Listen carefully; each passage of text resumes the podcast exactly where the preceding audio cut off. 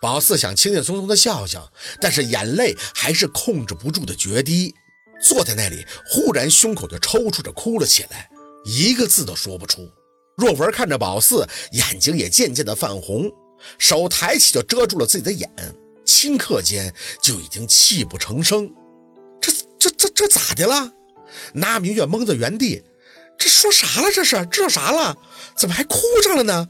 这是好事儿啊！若文，你怎么了？你病好了呀？哎呀妈！小六见状也开始抹起了眼泪。我爸和四姐是是，你别问了。是啥呀？那明月茫然，再看向宝四，却听着宝四哑着嗓子叫出了一声：“宝，宝四，你叫你儿叫啥？”若文却呼的哭出了声音。宝四大力的擦了把眼泪，起身挪开了自己坐着凳子，对着若文双腿一屈就跪了下去：“爸，四宝啊！”若文探出身子，直接抱住了宝四：“我对不起你呀，对不起你。”你委屈了呀，这些年你受苦了，都怪我，怪我呀！宝四摇头，想说好多的话，好多的感激。他是那么温柔而又寡言的一个人，但对他几乎是倾尽了全部的耐心。他从来不觉得自己不幸，他感恩自己是在一个充满爱和包容的环境中长大的。有太姥姥的爱，有姥姥姥爷的爱，还有二舅以及后来的二舅妈，什么都不缺。内心深处，宝四没有任何的不满和憎恨，改口也只是想让那个亲生的母亲瞑目，让他知道若文是真的爱他，所有的家里人也是真的爱他，他不用担心，一切都是向着好的方向发展的。那明月完全被宝四和若文弄傻了，最后还是小六把他叫了出去，一通的解释，顾不上他，就这样和若文在一起抱着哭了很久，以为他们会说些什么，但没有，只是一个眼神相会，双方似乎就已经心思明镜，只剩下感慨。等到宝四和若文情绪恢复了，那明月已经从小六嘴里得到了真相。他像是吓着了，颠颠的再进屋，就坐在炕梢头的位置，看着宝四和若文一言不发。若春下午给我一来电话，就说你都能知道了。若文接过宝四的纸巾，擦了擦眼，我还说不可能的。你回来这几天也没提过这茬啊。后来一想，嗨，也是，有事挡着呢。你这孩子心思能沉得住气儿，肯定是想要先办完尸尾子的事儿再说别的。宝四没吭声，坐在若文的身旁，听着他念叨。手一直紧紧地握在一起，二十四年了。上次小陆一问我这事儿啊，我就想着可能是要瞒不住了。那晚上咱不送灯吗？我还特意去跟你姥姥还有小翠念叨了。我说呀，事情再瞒下去可能就麻烦了。谁知道四宝喜欢这个小陆会是夏文东的外甥呢？唉，说到这儿，若文还有几分着急地看着宝四改口。啊，习惯了。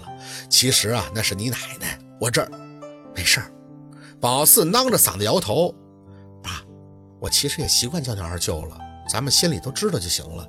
其实我想好了，不用特意什么都改回去，就像是看了那还是受精状的那蜜月一眼。二舅妈我也叫习惯了呀，以后啊称呼还是按照原来的就行。这也不重要，重要的是家里人能够说开，不然的话在村里也得掀起一阵波澜，那不够麻烦的。若文很知道宝四所想。点点头，拍了一下宝四的手背。四宝啊，我没想到你没怪我们，不然呀，我是真害怕呀。我怕你想着我们心狠，怎么就能说把你换了就换了呢？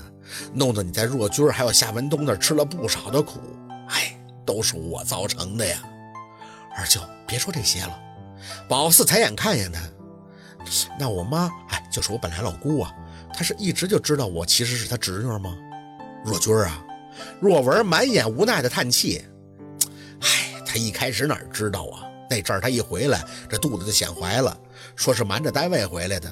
他们那部队领导不让他谈恋爱，他非要把孩子生下来。你老生气了，可看着孩子月份大了也没办法呀。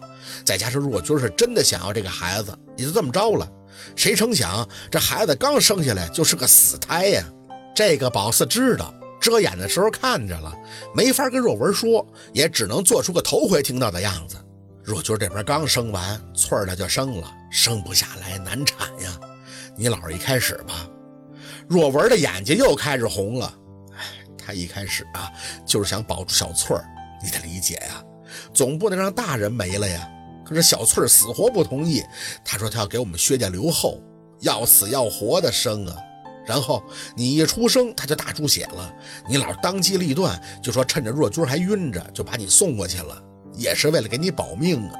咱家那阵儿不还有个东西老过来磨吗？宝四点点头，都能对上了。本来吧，你老没合计你这命格啊，什么事儿能被别人知道？他是算出来的，就说你命硬啊，不好活。可谁知道啊？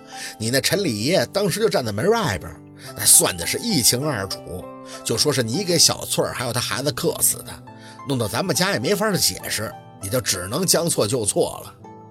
若文一脸的内疚，若君一开始醒了，看到你以后那是真高兴啊！他不知道他的孩子是死了的，坐月子的时候每天都把你抱到怀里，就说要带你回城。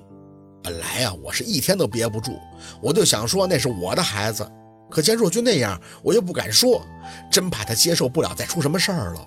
好在啊，后来你姥姥说你命硬什么的，给硬留下来了。若君呢，这坐完月子就回城了。他说等你一岁的时候再过来接你。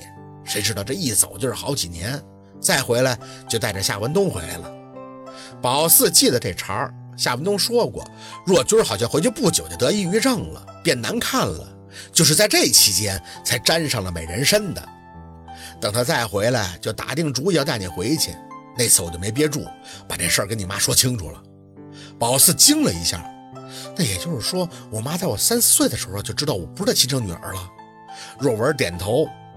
他是在那个时候知道的，你姥姥就跟他说了，说你是他的福星，他身边得有个孩子，不然活不到老啊。若君最后也就认了，也就是说，我妈一开始不知道，后来知道了就瞒起我现在的爸了。啊，或许吧。